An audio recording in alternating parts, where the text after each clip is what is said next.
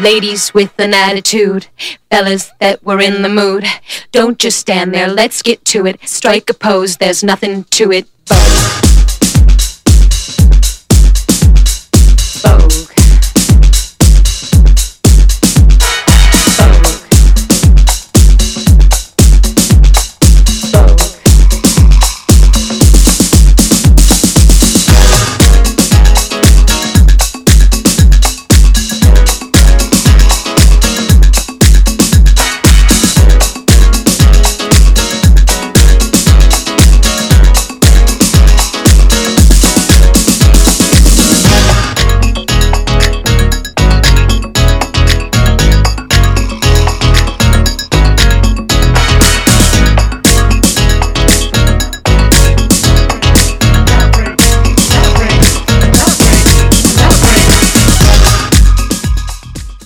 Hola, ¿cómo están? Espero que estén muy bien. Les cuento, ya estamos en horario nuevo.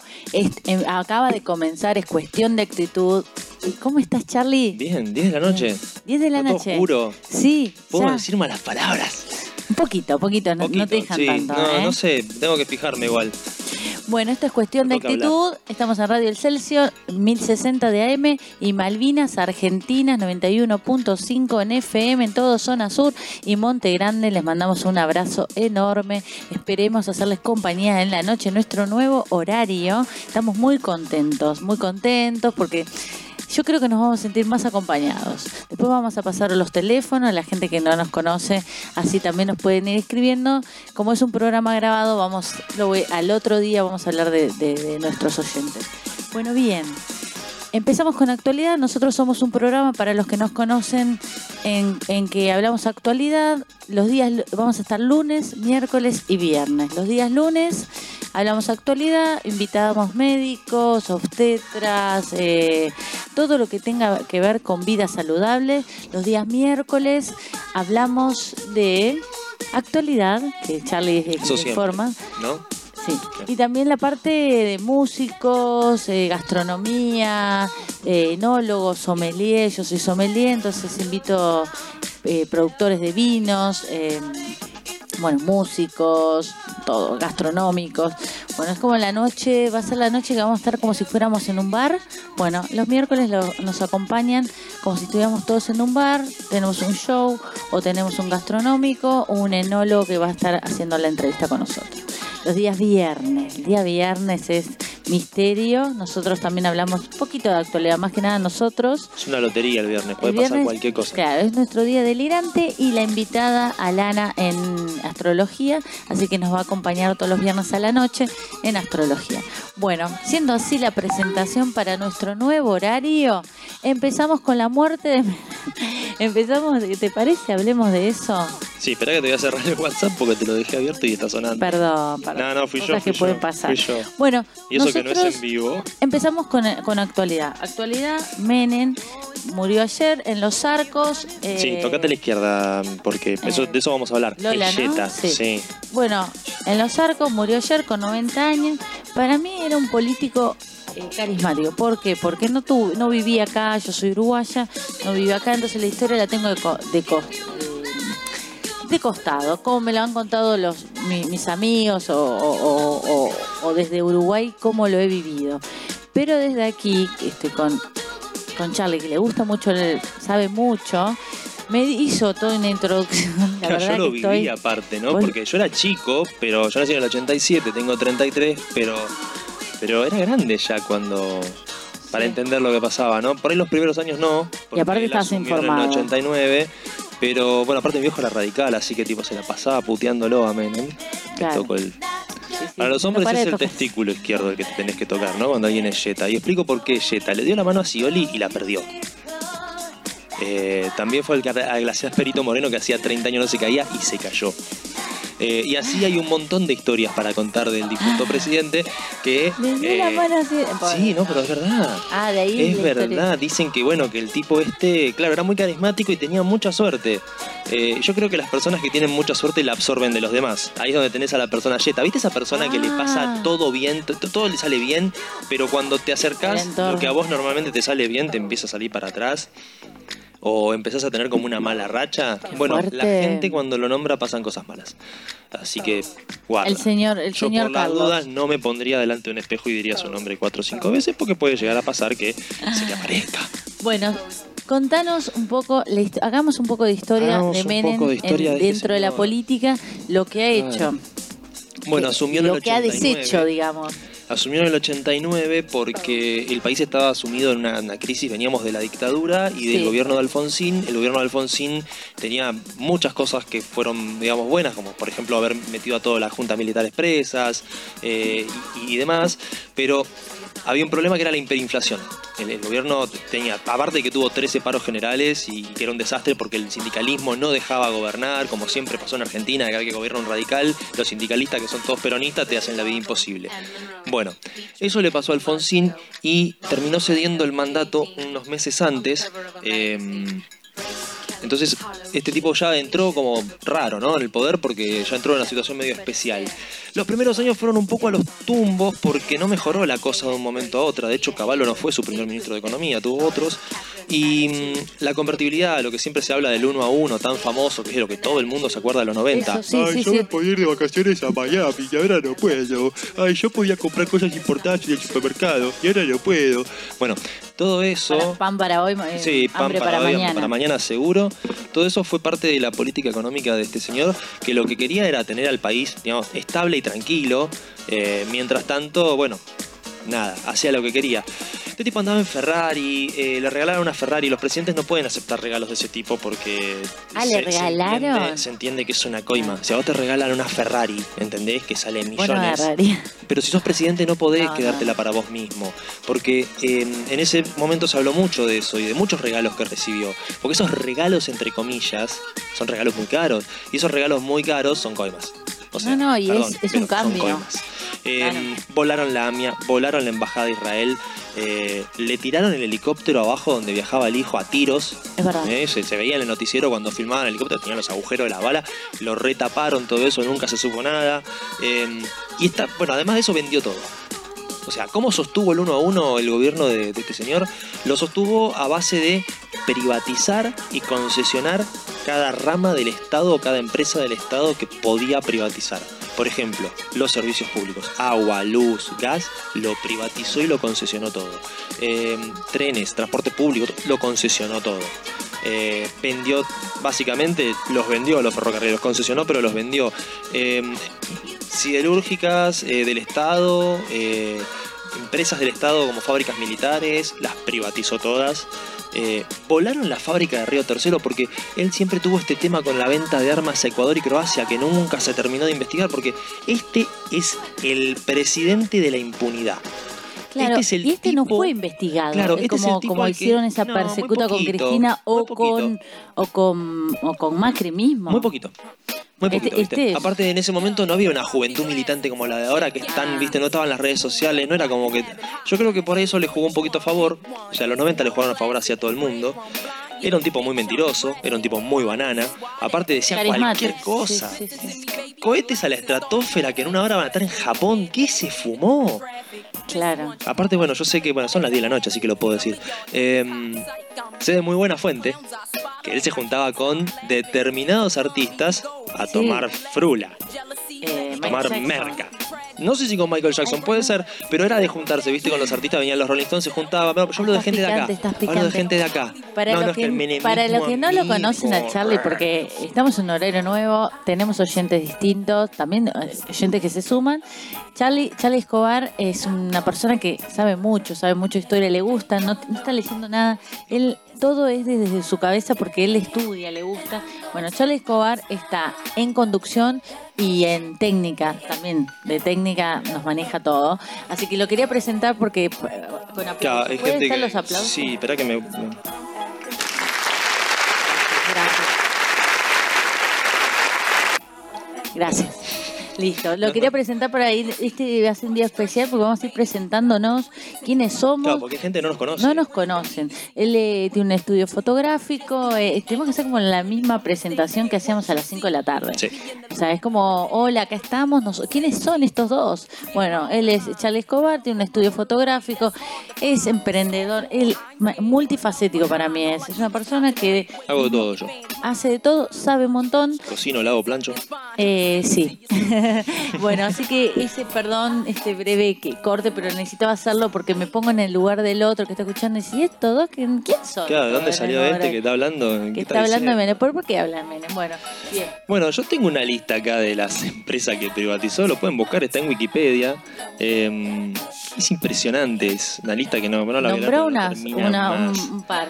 Eh, Tenemos una que investigar, pero... Espera porque es larga, espera porque es larguísimo, esto es Sí, pero sí. una cantidad.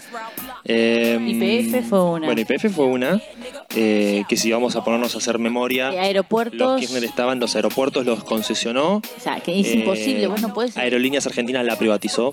Sí.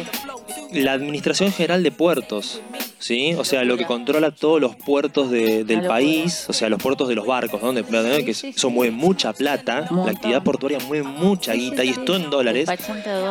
Todo, todo lo que es el despacho de cosas, sacar cosas, importar, exportar, todo, todo. todo, lo que entra y sale del país entra y sale mayormente por barco. Eh, algunas cosas más delicadas y más urgentes entran por avión, pero en generalmente la carga no es tanto por aire, si bien hay, sino que es más por mar y muy poco por tierra, porque bueno, los camiones distribuyen internamente por tierra, ¿no? En este país donde otra cosa que le tenemos que agradecer al menemismo es que no tenemos más trenes, porque él cerró todos los ramales que iban al interior, todos. ¿Y para qué se usaban los ramales del interior? Para llevar mercadería, o sea, los trenes de carga, que son mucho más baratos, más eficientes y que llevan una cantidad de carga y de trailers que no, no puede llevar un camión. Un camión no puede llevar 200 containers. Un tren de carga sí. Entonces lo que lleva un camión lo puede llevar, eh, digamos, los que llevan 100 camiones lo puede llevar un tren. ¿No? Un camión puede tener dos acoplados, pero un tren puede tener 200, ¿no? Vagones con, con esos este, containers.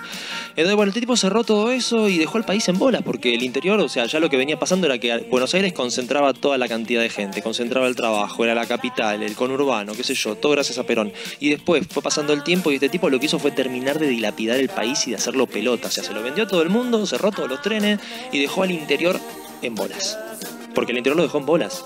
Entonces, este, si vos vas al interior y hablas de menemismo, salvo en La Rioja, por ahí te mandan a la miércoles. Eh, porque la mayoría de la provincia no la pasó bien. De hecho, hubo mucho problema con la coparticipación. La coparticipación es la plata que le dan. eh, o sea, las, las, eh, provincias generan plata y se la dan al Estado, ¿no? al Poder Nacional, y el Poder Nacional la redistribuye como se le canta. Eso se llama coparticipación. O sea, somos supuestamente. Esto también es de la época de este señor. Eh, son esas cosas que, digamos, para mí lo que inauguró este hombre fue el pongamos impuestos, que también lo subió, como subió el IVA, que estaba en el 7 y lo subió al 21. Eh, todo era siempre por. No, es momentáneo. Es para, viste, pasar la crisis, es para esto, es para lo otro, es para tal proyecto y siempre queda. Porque siempre se desdibuja todo en este país. Él inauguró un poco eso, ¿no? El hago. Lo, lo dio vuelta al país, pero lo dio vuelta mal. A ver, si vamos a los números, el PBI creció. Eh, Hubo tres años solamente que el PBI cayó. Lo que pasa es que como eh, vendió todo, este, claro, entró un montón de guita. Al haber entrado un montón de guita porque vendió todo, o sea, es como que vos agarres y vendas todos los muebles de tu casa. Ah, ahora tengo un montón de plata en el banco. Sí, flaco, pero no tenés muebles, ¿dónde te sentás? Y acá fue más o menos lo mismo. Ah, vendimos todo, sí, pero ahora no andan los trenes. No puedo llegar al laburo. Y ahora no hay luz. Y ahora hay cortes de luz todo el tiempo. Y, y ah, y, y, la obra, y la infraestructura, y la inversión. Ah, al final concesionamos y las empresas lo que hacen es explotar. Pero después es lo mismo que nada. Em, si vendes todo y, te quedas en bolas, eh, o sea, ponle, vendes el auto, tenés que hacer 100 kilómetros para laburar. ¿Cómo vas a laburar? Ah, no, porque me quedé con el auto medio roto que tenía, qué sé yo, y no es fiable. Y acá pasó algo parecido. Eh, privatizó todo, empezó a andar todo un poquito mejor, y después obviamente se empezó a ver la verdad de la milanesa y se empezó a caer todo. Y hoy tenemos los despelotes que tenemos en gran parte gracias a la década de los 90, que es en la que gobernó este señor. Modificó la constitución para poder quedarse un periodo más. Le hizo algunos cambios que estuvieron buenos a la constitución el gobierno de, Carlos Saúl. Eh, pero al modificar esto de quedarse, terminó teniendo un periodo de 10 años de presidencia. La segunda presidencia no le fue tan bien como él pensaba. De hecho, perdió bastante poder político y terminó dejándolo. Pero lo más triste de cómo dejó el poder en la presidencia fue que todavía quería otra reelección. Estaba pensando, y de hecho lo había dicho, y empezó a hacer campaña para ser reelegido otra vez. Pese a que la constitución que él mismo había impulsado decía que no, que era un solo periodo de reelección. Claro. Y él medio como que en un poco ahí estaba, no, bueno, pero el primer periodo, decían, fue con la constitución anterior. Por ende ahora le corresponden dos, ¿no? Porque es una constitución nueva. Obviamente lo sacaron de una patada en el tuje. eh, y ahí quedó, y por suerte no, no fue más reelegido. Intentó de vuelta volver al poder. Después de todo la- el quilombo de la Rúa, el 2001 y demás, él volvió a, a presentarse. Lo votó el 20% de la gente y el otro 20% votó a Kirchner. El resto era un desastre, estaba repartido por todos lados. Y bueno, al final se terminó bajando porque iba a balotage con, con Néstor Kirchner y todo el mundo le iba a votar en contra. Era lo que se hablaba, era que no vuelva a subir este tipo. Sin embargo, bueno, despertar un sin poco, embargo, ¿no? sí, hasta por ahí, porque sin embargo la política argentina lo metió en el poder legislativo y lo dejó de senador tipo de por vida. Y el O sea, tipo siempre también estuvo ahí. siempre fue elegido de vuelta senador y demás. Yo la verdad que creo que deberíamos poner topes a la cantidad de veces que uno puede ser senador consecutiva, ¿no? Sí, sí, sí, Porque no puede ser que este tipo, porque fíjate cómo es esto, ahora se murió y este tipo siempre tuvo fueros y nunca lo pudieron juzgar porque tenía fueros, porque como ocupaba un cargo por la ley de fueros no lo podés eh, Eh, no lo podés no lo podés indagar no lo podés enjuiciar no le No podés nada. No lo podés investigar porque ah no es persecución política. Para eso es la ley de fueros no para que la justicia no pueda o el gobierno de turno no pueda perseguir políticamente a un disidente eh, haciéndole, ponerle una cosa medio así judicial y buscándole o armándole causas. La realidad es que para mí la ley de fueros es tipo, bueno, entre bomberos no nos pisamos la manguera, vos sos corrupto, vos sos corrupto, yo soy corrupto, somos todos los políticos corruptos, pero ah, la justicia no nos puede juzgar porque nosotros mismos hicimos una ley donde dice que mientras ocupemos un cargo político, público, no, No. nos sí, sí, juzgar. Sí, sí, la- Entonces- echate la ley y echa la trampa también, Claro, ¿no? entonces- es como un poco eso. 12 años de kirchnerismo, los 4 de macrismo, obviamente el macrismo no le iba a decir nada porque era la misma basura, la misma porquería, o sea, la misma porquería ¿no? Neoliberal. el Sí, de hecho era muy amigo, de, lo, lo despidió, tipo puso un mensaje resentido en las redes, hubo ay como ay, Ay, ay, cómo lloro porque se murió este tipo. eh, lo mismo Alberto Fernández, tuvo un mensaje emotivo, todo el aparato político, salvo Cristina por ahí que fue medio seco el mensaje, eh, estuvieron tipo ay con las condolencias, este, como si haya como si hubiese sido una gran persona, está bien, se le debe el respeto que tiene que tener una investidura presidencial solo por haber sido presidente, no por él, sino por haber sido presidente. Nosotros no tenemos que olvidarnos de esto. No es la persona, es la investidura. Presidente puede ser cualquiera. Totalmente. El, el punto es, el presidente es el presidente. Y después está la persona que está haciendo de presidente, ¿no? Porque es un trabajo y uno tiene que ser profesional. Y aparte estás dirigiendo un país. Pero bueno, acá se toma todo personal, viste que acá siempre se desdibuja todo.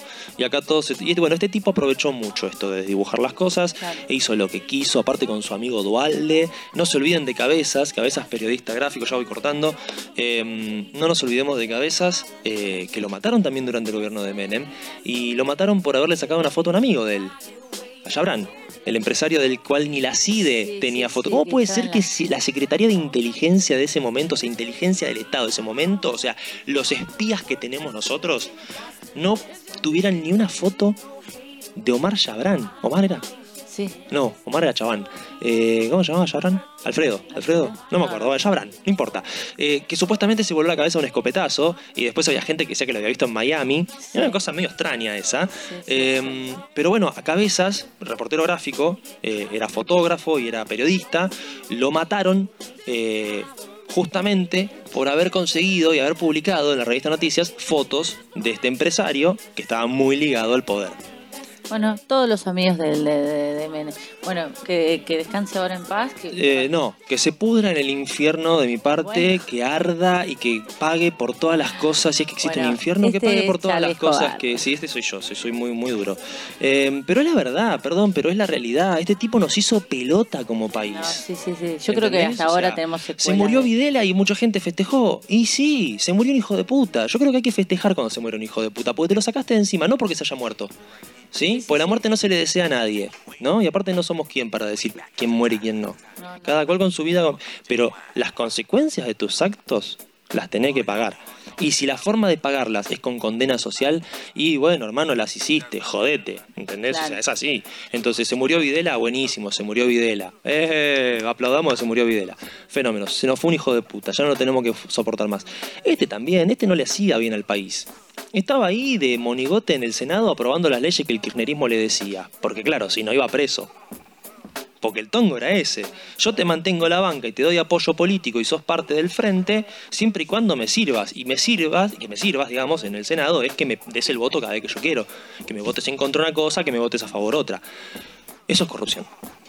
Y de eso está hecho la Argentina. Y así se maneja la Argentina, ¿no? Así que bueno, nada. Bueno, Día de los. Enamorados, sí, se calentó y todo. Día de los Enamorados, ayer, mucho festejo, mucho palabras de amor. Eh, bueno, él, él está en pareja, porque para los nuevos, él está en pareja. Yo no, a mí, a mí me causa gracia, eh, ¿no? Bueno, para mí el amor va todos los días, es un trabajo. Es más, justo ayer leía un libro que se llama Amar, amarse con los ojos abiertos, cómo, cómo es de Bucay con otra psicoanalista Salinas, eh, con una psicología gestáltica, y ellos hablan un poco de esto, de, viste, de también de, mm, de ver por qué el ser humano culpa al otro cuando tiene problemas internos sin resolver y un poco Porque es más fácil. canalizar eso. Bueno, justo en el Día del Amor, bajo lluvia, me puse a leer, porque viste la lluvia que hubo. ¿Viste qué buena que estuvo? Tremendo. Fue lluvia, Llovía con sol. con sol, Pero lluvia torrencial. Torrencialmente, pero con un sol radiante. Bajó el sol, se nubló, después se abrió arcoíris divino. Limpió y a la- yo decía, pobre los gastronómicos, porque es un día que, que- que mundialmente se festeja, las parejas salen a comer. Estaban los restaurantes llenos. Eh, para los que no me conocen, yo soy Traiana Rosa, soy gastronómica, sommelier. Entonces estoy mucho en, y hago mucho hincapié en la gastronomía, porque es lo que, lo que he trabajado toda la vida. Y dije, ay, pobre ellos, porque de verdad es el día para trabajar y a las 21 horas despejado, todo divino, como si no hubiera pasado nada. Sí, como, nada, nada que ver. Nada que ver. Nada que ver, o sea, el, el- pero se cayó el cielo. Se cayó el cielo. Tenemos una entrevista hoy, ¿no? Tenemos una Y entrevista. lo tenemos al doctor, me parece, en línea ya. Ah, genial. Let's take you way back, way back, way back into time.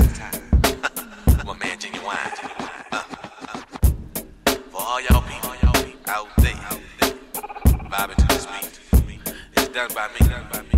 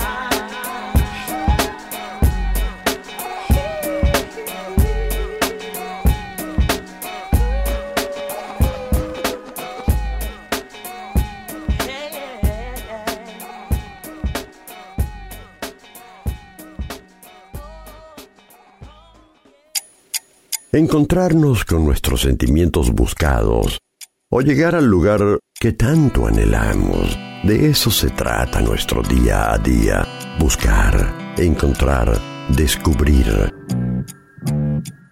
Vía Bariloche. Transformamos tu viaje en un placer. Informes, reservas y venta online en www.viabariloche.com.ar o llamando al 0810 333 7575. Sentite libre de viajar a donde quieras. Bueno, ahora tenemos una entrevista con Agustín Solá Escalante. Él es un médico cirujano, médico cirujano plástico. Eh, él hizo medicina en Favaloro, eh, concurso hizo en cirugía de San Justo. Eh, también hizo cursos de Neisser en Pinto, diplomado en eso. Es docente en el Instituto de Pintos.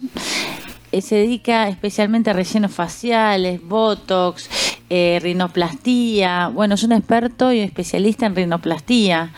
Eh, también estudió con el doctor Beauty. Hola, Aus, ¿cómo estás? Ahí te veo.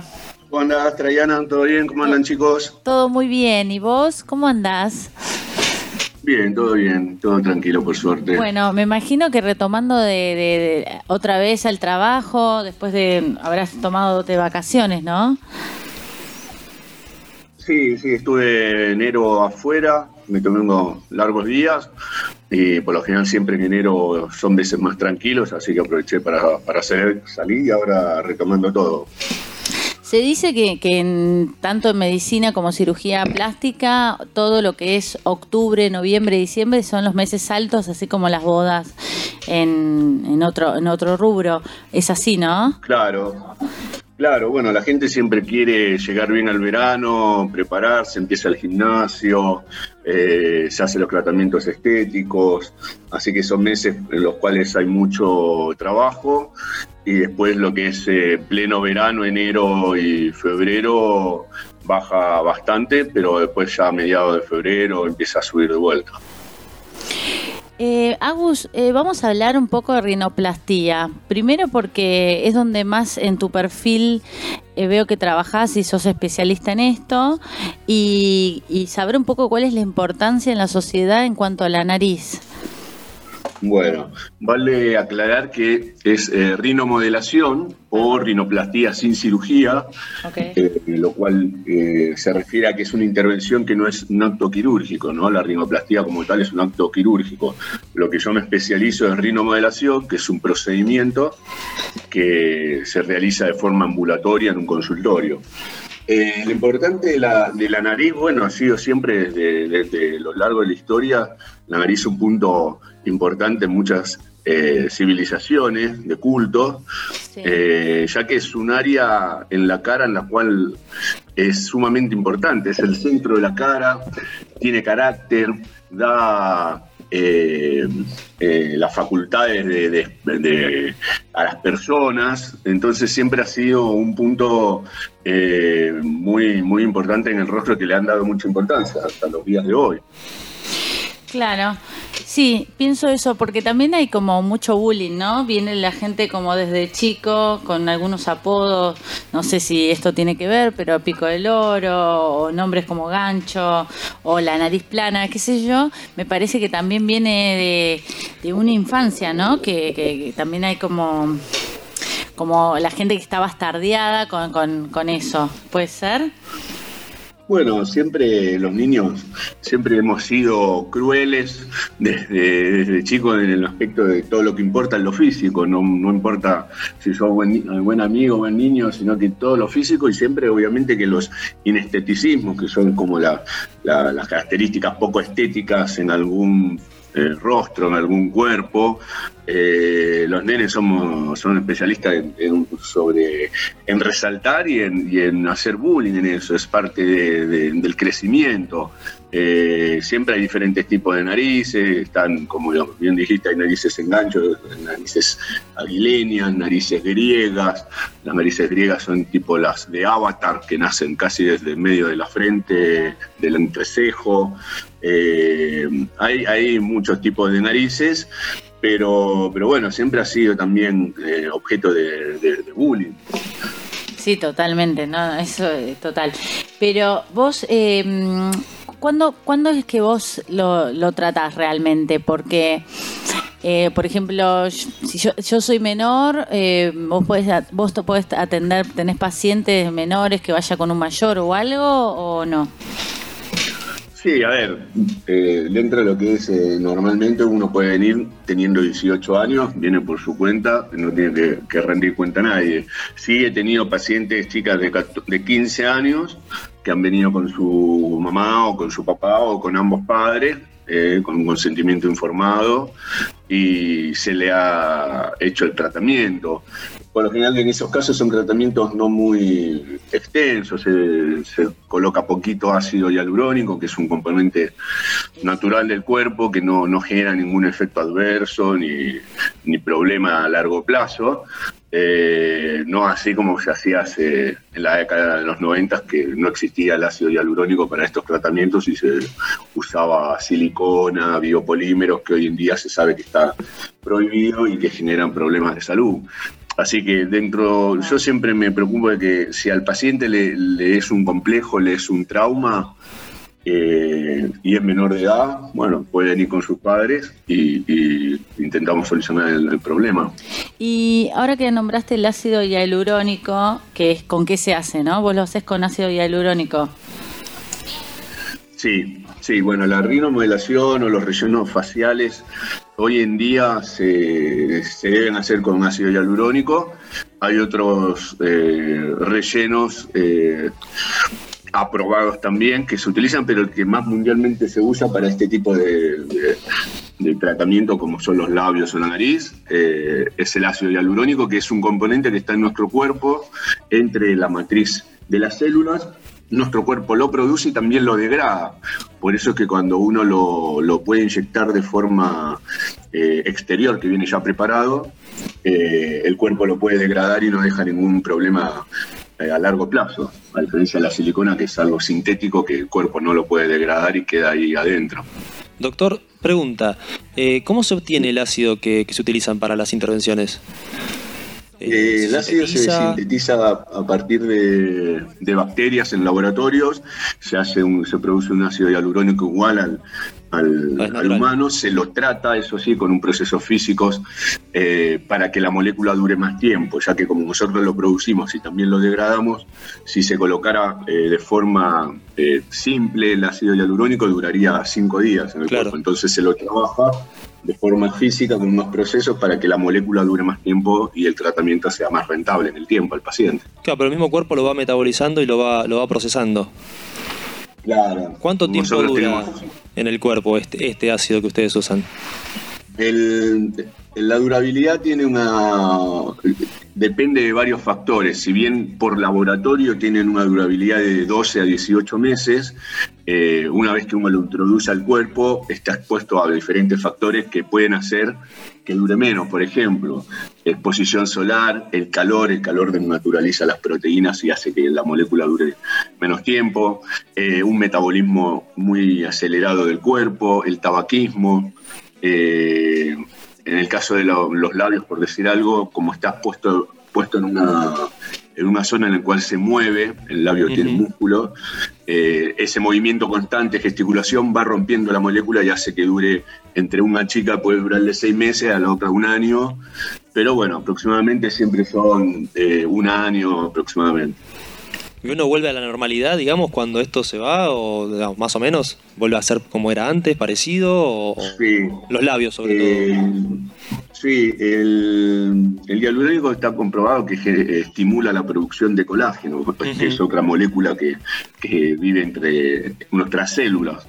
Eh, entonces, como estimula la producción de colágeno, se ha visto que por lo general queda siempre un poquito mejor la zona tratada que cuando se empezó Claro. inicialmente, eh, volviendo obviamente a una normalidad, pero siempre un poco mejor que antes. No Claro. es que queda ni peor, ni arrugado, ni se le va la, la piel, se, se- se estira la piel y después no vuelve. No, esas, Claro. esos son mitos urbanos que, que- que la gente, eh, obviamente que, bueno, no, no lo conoce y, y cree. Claro. Y por ahí por tantos años de ver en las revistas, viste, que la gente que por ahí abusa de las cirugías termina, sobre todo porque eran cirugías de hace mucho tiempo, ¿no? Porque ahora uno lo ve en gente que ya está grande, ¿no? Y se hizo cirugías Claro. hace muchas décadas, entonces bueno, uno empieza a ver esas consecuencias y piensa que por ahí lo, lo- por eso era la pregunta, ¿no? Porque por ahí lo moderno o lo actual es mucho mejor y tiene Claro. estas ventajas y bueno, la gente está acostumbrada a lo otro, a lo que es la Claro, mucha popular. gente es- en- que uno ve ahora que es grande, que es de la tele, es de la época en la cual no existía el ácido hialurónico y se colocaba silicona, que era lo Claro. que se, se permitía y lo que había, sin saber que después de 20, 30 años podría haber algunos efectos en la salud. Entonces, y también obviamente siempre hay algún, alguna el, el medio te exige estar siempre haciéndote algo de forma inconsciente y esas personas, bueno, muchas veces exageran en sus tratamientos. Claro. Y, y las correcciones, Agus, te, te sigo preguntando, ¿las correcciones eh, siempre se hacen hacia arriba? Co- eh, ¿cómo, cómo, ¿Cómo manejas eso? ¿Eso con, con manejo de- con tus manos? No, si tenés la nariz muy para arriba, te la tiene que tirar para abajo. Bueno, ¿O no? con inyectables. Bueno, uno lo- Se ríe el doctor. Es el primer doctor que tenemos Eh. que se ríe. Sí, sí, sí, sos el más simpático de todos los médicos. Es verdad. Bueno, Ah, bueno. Él, él, él ya- él me conoce porque yo soy paciente de él. Ah, acá, acá hay una ah, confianza, hay por eso, claro, claro. No, Agustín, yo me atiendo Bueno. con él, así que, pero no, no tengo ni nariz hecha, ni, ni- porque me mira Charlie. A ver Otros tengo- secretos hemos hecho. Otros secretos, claro. Bueno, Bueno. en cuanto El- a...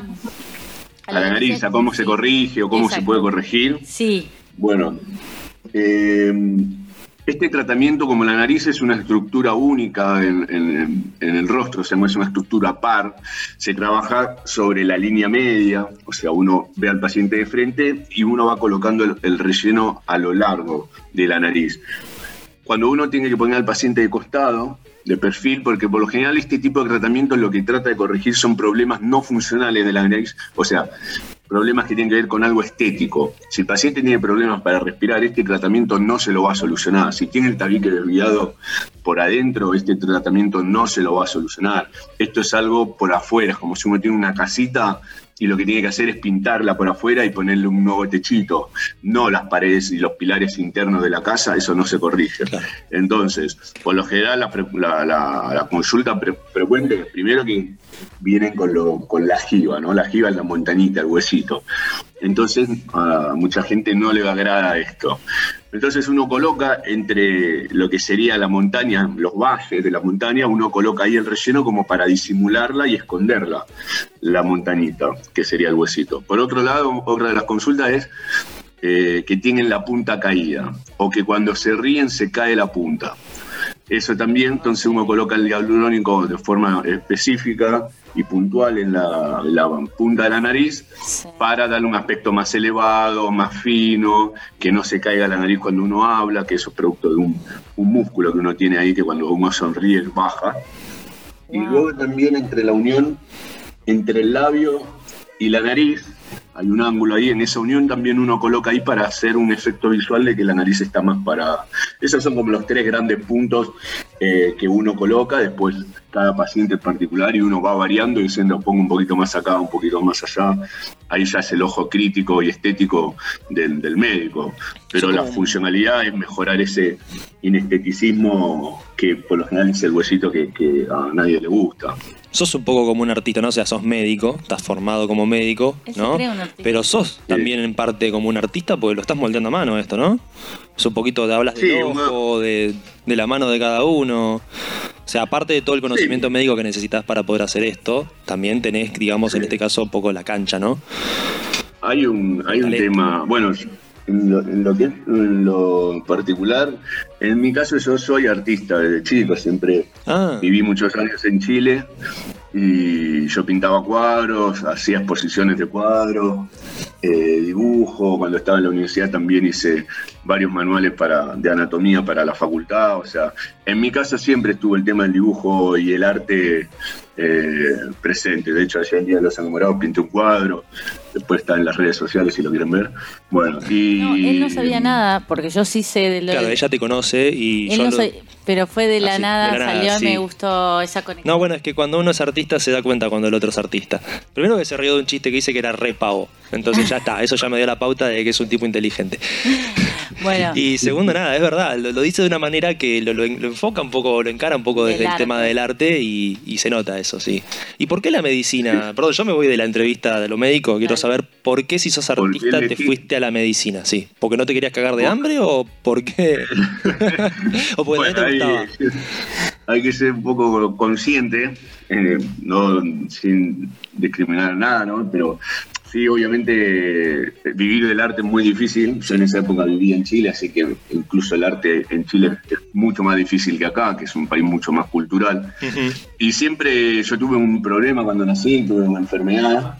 Y producto de esa enfermedad me quedó una, una, una secuela estética que a mí no me gustaba, una cicatriz. Mm. Y entonces siempre quise que algún cirujano plástico me pudiese operar esa cicatriz o corregírmela. Como vivía en Chile, era muy cara la medicina, nunca pude. Y entonces dije, yo quiero ayudar a la gente a, que, a poder corregir esto que en mi caso no pudieron, pero yo sí podía ayudar a, los demás. Y bueno, me metí en la medicina y dentro de la medicina busqué la, la parte más artística, ¿no? La cirugía plástica de las, de la ciencia la más artística y de, la, y de las artes la más científica dentro de la medicina. Ah, Qué loco, ¿no? A Así mí me que- pasó algo parecido, pero no con una cicatriz. A mí se me rompió la tele cuando era chiquito y mi vieja no la quería arreglar. Y fue como, bueno, yo voy a aprender a arreglar televisor y terminé siendo técnico electrónico. Bueno, yo era más mirá. artista, ¿no? Después terminé siendo fotógrafo, pero este, más o menos Sí, parecido. sí, uno, la, que infancia uno lo marca y lo va, lo va llevando. Sí, ¿no? Es, eso es, es fuerte, es muy, muy interesante aparte. Como una Es necesidad fundamental. La infancia es un- un momento importante la vida, muy importante. Perdón, ¿qué decías?